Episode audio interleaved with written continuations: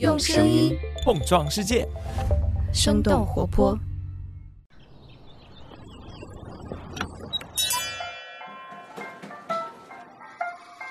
您的生动早咖啡好了，请慢用。嗨，早上好呀！今天是二零二二年的七月二十九号，星期五。这里是生动早咖啡，我是来自生动活泼的梦一。几条商业科技轻解读，和你打开全新的一天。那在今天的节目开始前，想要问你一个问题：你觉得你的能量还够用吗？两年多反反复复的疫情加剧了人们对于未来的不确定感，各种无法预料的变化、损失也让人时常陷入焦虑和孤独当中。与此同时，我们还会常常面临着，比如说气候变化、就业紧缩等等其他的问题。所以这也就产生了一个难题，那就是我们对能量的需求已经超出了我们自己的能力范围。那么有哪些方法可以帮我们更好的做能量管理？能量的源泉又来自哪里呢？我们今天的清解读就与此相关。在这之前，我们先来关注几条简短的商业科技动态。我们先来看看国内。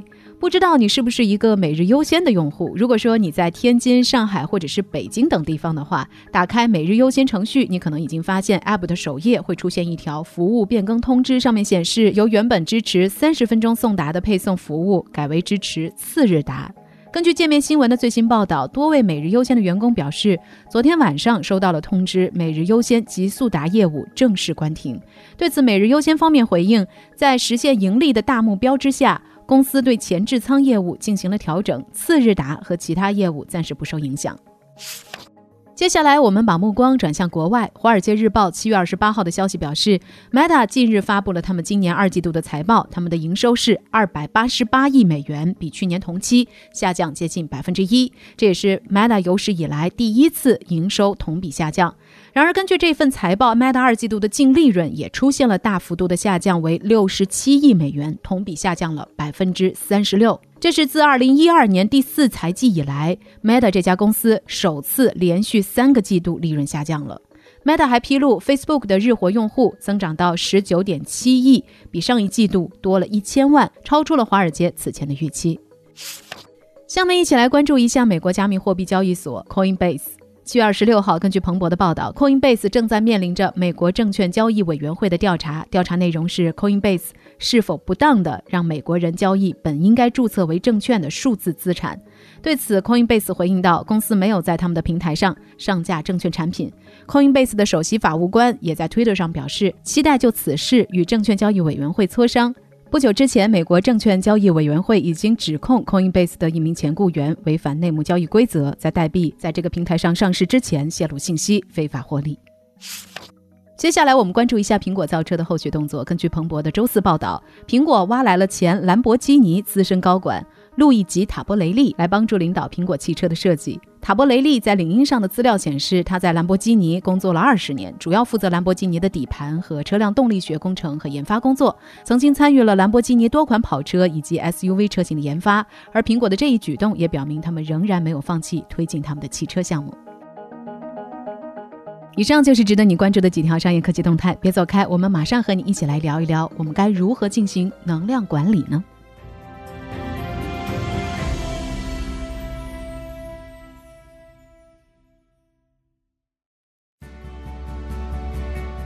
欢迎来到今天的轻解读。作为一个打工人，不知道你每天的能量是否够用？你会不会经常陷入到能量告急的状态？如果是的话，可能我们需要进行能量管理。对此，The Energy Project 的创始人兼 CEO、《精力管理》这本书的作者 Tony Schwartz 认为，生产力的最佳衡量标准不是我们工作的小时数，而是我们在工作的时候带来多少专注的能量。对此，他也特别提出了一个能量象限的概念。那什么是能量象限呢？Tony Schwartz 将能量的分布区域总结为表演区、生存区、倦怠区和更新区这四个模块，每个模块都有能量高低和积极消极两个维度。首先，我们来看看表演区。表演区指的就是你的能量很高，而且状态积极的时候，在这个区域里，你往往正朝着特定目标而努力，整个人的状态都是非常投入、乐观，而且乐于接受挑战的。其次是生存区，生存区是你的能量很高，但是状态消极的时候，当感觉到被威胁或者是自我价值被贬损的时候，人对神经系统的控制就会从前额叶皮层转移到交感神经系统。换句话说，在这个时候的我们就容易进入到所谓战斗或者是逃跑模式当中。在这个区域里的人，往往就会表现出来焦虑、不耐烦或者是害怕等等各种情绪。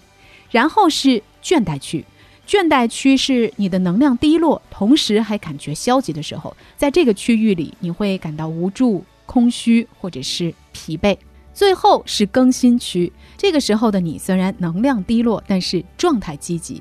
在这一区间，你可以对自己进行充电，来提升能量，回到表演区。这个区域同时也会让人感到平静。能量管理专家 Tony Schwartz 指出，让我们拥有可持续的高性能和幸福的关键。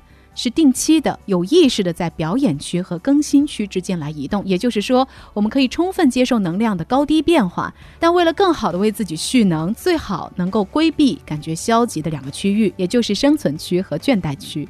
然而，我们必须要面对一个现实，就是我们很多人将自己大部分的时间都花费在了生存区。和倦怠区，那这样一来造成的难题就是，我们对能量的需求会超出自己的能力范围。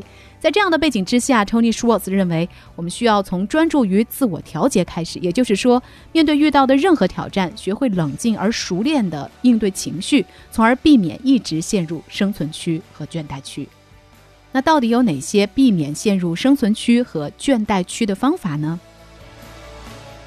方法之一。是成为一名短跑运动员，而不是马拉松选手。这听起来可能你会觉得有点奇怪，但是我们可以想象一下，作为一名马拉松运动员，你可能需要一个可衡量的速度，因为你不能够把自己推向极限，否则可能会在跑了一段时间之后崩溃。而如果你是一名短跑运动员的话，你就可以在每场比赛当中投入百分之百的精力，因为你有一条清晰可见的终点线，而这条终点线正是我们可以退后一步开始休息，给自己重新加满油的节点。在这里有两个老生常谈，但是依然很重要的调节方式，一个是充足的睡眠，还有一个就是可以显著提高心率的运动。这两种方式都可以特别有效地帮助我们创造能量和情绪恢复。第二个方法就是用自我观察来代替判断的过程。当我们内心的批评被触发，并且让我们感到不太如意的时候，我们就会产生自我评判。一般来说，把这种评判转向他人，是我们试图感觉自己会比别人更好的一种常见方法。然而，在这两个极端之间摇摆。我们就会发现自己在一个无尽的跑步机上，永远努力的再去证明自己的价值，并且是以牺牲自己和他人为代价的。当我们注意到这些感觉出现的时候，我们可以试着简单的来观察他们，而不是评判自己。比如 Tony Schwartz 他所提到的：“当我听到我的自我批评家和我说话的那一刻，我微笑着对自己说：‘嘿，你又来了。’”第三个方法是为自己创造一个安全的空间，想想让你感到安全的一个人、一个地方。一只动物，或者是一些活动，就好像小孩儿会有自己的安慰物，比如说一些毛绒玩具来陪伴他们。其实成年人也是可以从自己稳定的支持来源当中受益的。Tony Schwartz 就举了一个例子，比如说他认为他的安全感就是来源于他的老朋友，这一小群朋友是来自于他的大学时期。当他发现自己处于困境的时候，就会在脑海当中来想象他们的样子，有他们在身边，会让自己感觉到更有安全感。第四个方法就是捡起你喜欢的事情，并且只为这件事情本身去完成它。Tony Schwartz 在他的书当中又提到了一个自己的例子。他说，在大学时期，他爱上了交谊舞，然后几十年都没有再跳舞，直到六十多岁的时候，他又重新捡起了这个爱好。他对于跳舞的描述是：跳舞把他从脑袋里头带出来，进入到他的身体里。如果说你曾经也有很喜欢但是放弃的一项活动的话，那不妨让它成为你现在每周一到两个小时的能量来源，把它重新带回到你的生活里。第五个方法是让别人的生活更美好。我们都渴望被别人看到、被别人重视，但是我们不能保证他们会为我们做到这一点。所以，我们自己能够做到的就是主动的看到别人，珍视他人。在这个加深、扩大我们关怀圈子的过程当中，我们其实也在更好的为自己服务，因为这也使得关怀和同理心成为自我调节和治愈的强大来源。了解了能量管理的一些方法之后，或许你还会想知道，我们的能量来源到底是来自哪里呢？哈佛商业评论的一篇文章指出，能量的源泉主要有四个：身体、情绪、思想和精神。我们可以通过形成特定的习惯，让每一个来源都能够为我们系统的增加，并且定时的补充能量。除了健康的身体之外，优质的情绪也是我们重要的能量来源之一。在繁忙的工作之下，人的情绪很容易受到影响。但是不管外部的压力有多大，人只要控制好自己的情绪，就可以提高能量的质量。不间断的工作是很容易让人们产生冲突和矛盾的，而这也使得我们在生理上无法长时间的保持高度的乐观情绪。在遭遇不合理的要求和意外挑战的时候，我们也很容易陷入负面情绪当中，常常在一天之内多次产生到底是要继续战斗还是逃跑的想法。我们会变得容易被激怒，容易不耐烦和焦躁不安。当大脑处于这种状态的时候，我们的能量就会被耗尽，在与人交往的时候也容易产生摩擦。其实也有一些简单有效的方法可以驱散我们的消极情绪，比如说向他人表达赞赏，这种行为对于接受者和施予者都是有好处的。而且我们可以用不同的方式来表达，比如说你可以给他人写一张便条，或者是发一封电子邮件、打个电话，哪怕只是聊聊天。赞赏的内容越是详尽具体，效果就会越好。其次是专注的思维。许多人会认为，在应对一大堆任务的时候，必须同时着手处理。但实际上，这样是会降低我们的工作效率的。一心多用的代价很高，将注意力从一项任务暂时转移到另一项，比如说放下手头的工作去回复邮件或者是打电话，往往会延长完成主要任务所需要的时间，最多的时候可能还会延长百分之二十五。那这种现象就是所谓的时间切换。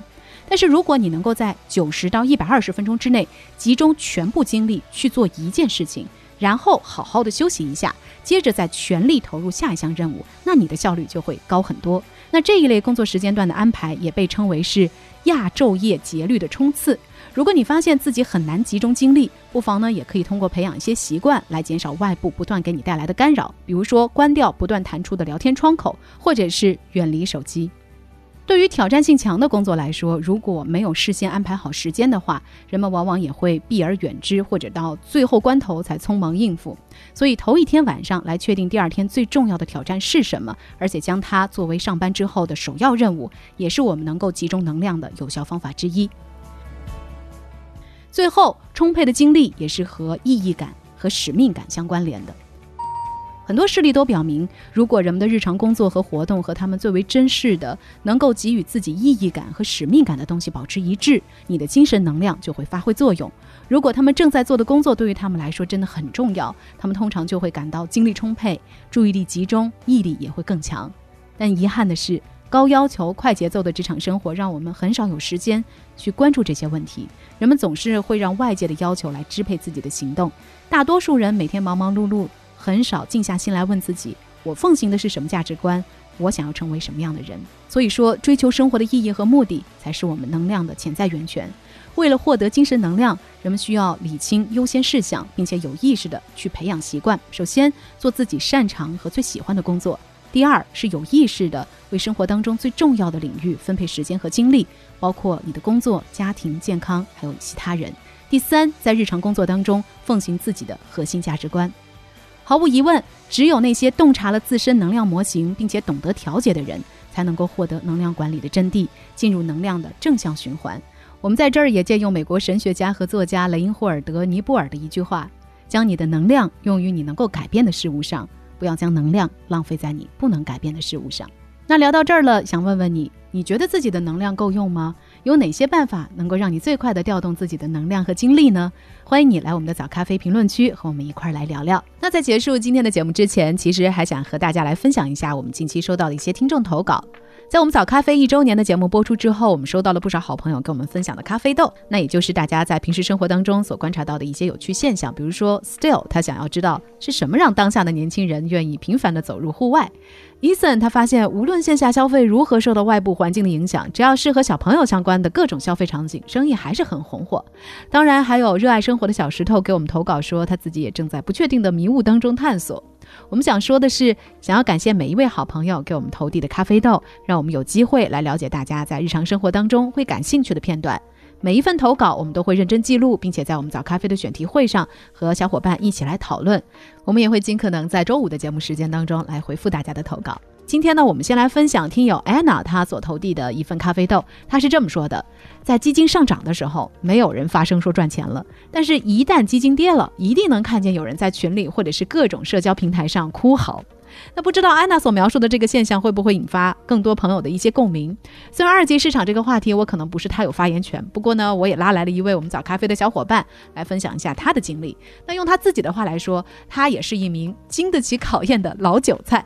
那我们就先来有请泽林吧。Hello，泽林。Hello，梦怡你好，我是早咖啡的内容研究员和监制泽林。然后我说自己是一个经得起考验的老韭菜，是因为我在。最开始的时候买过一些基金用来做投资，后来自己炒股的时候也研究了一些基金的仓位，去看看他们是具体怎么做的。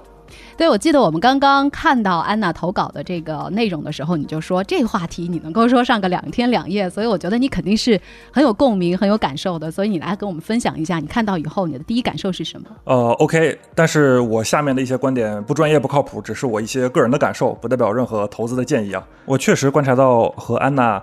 呃，看到的差不多的现象，很多人买基金就跟他们点外卖一样，在一些互联网的平台上看到基金经理的那些特别漂亮的照片、精彩的履历，就直接买了这家基金，也不知道他们的公司是什么样子的，他们的投资组合到底是什么样子的。反倒是下跌的时候，大家在社交媒体上鬼哭狼嚎，就跟在外卖上给商家差评一下一样。嗯，实际上这部分的投资者，他们持有基金的时候。呃，心态和持有股票差不多。我们以前经常能看到很多人在炒股的时候，时不时拿出手机看一看，到底是涨了多少还是跌了多少。涨了那就高兴，跌了就焦虑，就看着比那个交易期货和虚拟货币都要紧张。我感觉基金本来是一种呃特别适合上班族的理财形式。呃，如果一直抱着上涨的心态的话，就把买基金弄得和买股票一样了。那所以你的建议是什么呢？就很多金融机构啊、会计师和律师，他们都需要做一项工作，叫做尽职调查，会对被调查的机构、他们的公司章程啊、财务状况啊、啊治理情况进行很深入的了解。我其实感觉个人投资者应该和呃律师和会计师一样，要知道自己买的到底是什么东西。不仅仅机构投资者需要尽职调查，个人投资者也需要，否则就跟点了那个外卖盲盒一样。就算是去买基金，也要知道买的。呃，是什么种类的基金？比如说是指数型基金，或者是主动型的基金。然后买基金的时候，也要看一看你买的是哪个投资经理，哪个投资经理旗下的哪一支基金，它的投资组合和投资方向是什么样的，到底适不适合你？嗯，的确是，就算是我们点外卖，我们也得货比三家，了解清楚，更不用说我们要做个人投资了。那好的，非常感谢泽林今天的分享，也很感谢安娜给我们的投稿。谢谢泽林，好，谢谢梦一。如果说你在自己的日常生活当中也观察到了一些有趣的商业现象，而且也想了解一些这背后的原因的话，我们也非常欢迎你来给我们的早咖啡来投稿。而且每一份投稿呢，我们除了会以邮件的方式来回复你以外，我们也会争取在每周五的节目当中来回复大家的日常发现。那具体的投稿方式，你可以来点击我们的 show notes 查看具体的内容。也期待着看到你的咖啡豆了。好了，这就是我们今天的生动早咖啡。那我们在下周一一早再见了，拜拜。这就是今天为你准备的生动早咖啡，希望能给你带来一整天的能量。如果你喜欢我们的节目，欢迎你分享给更多的朋友，这会对我们非常有帮助。同时，你也可以在公众号和微博搜索“生动活泼”，“声”是声音的“声”，这样就可以了解更多与我们节目相关的信息啦。生动早咖啡，期待与你下次再见。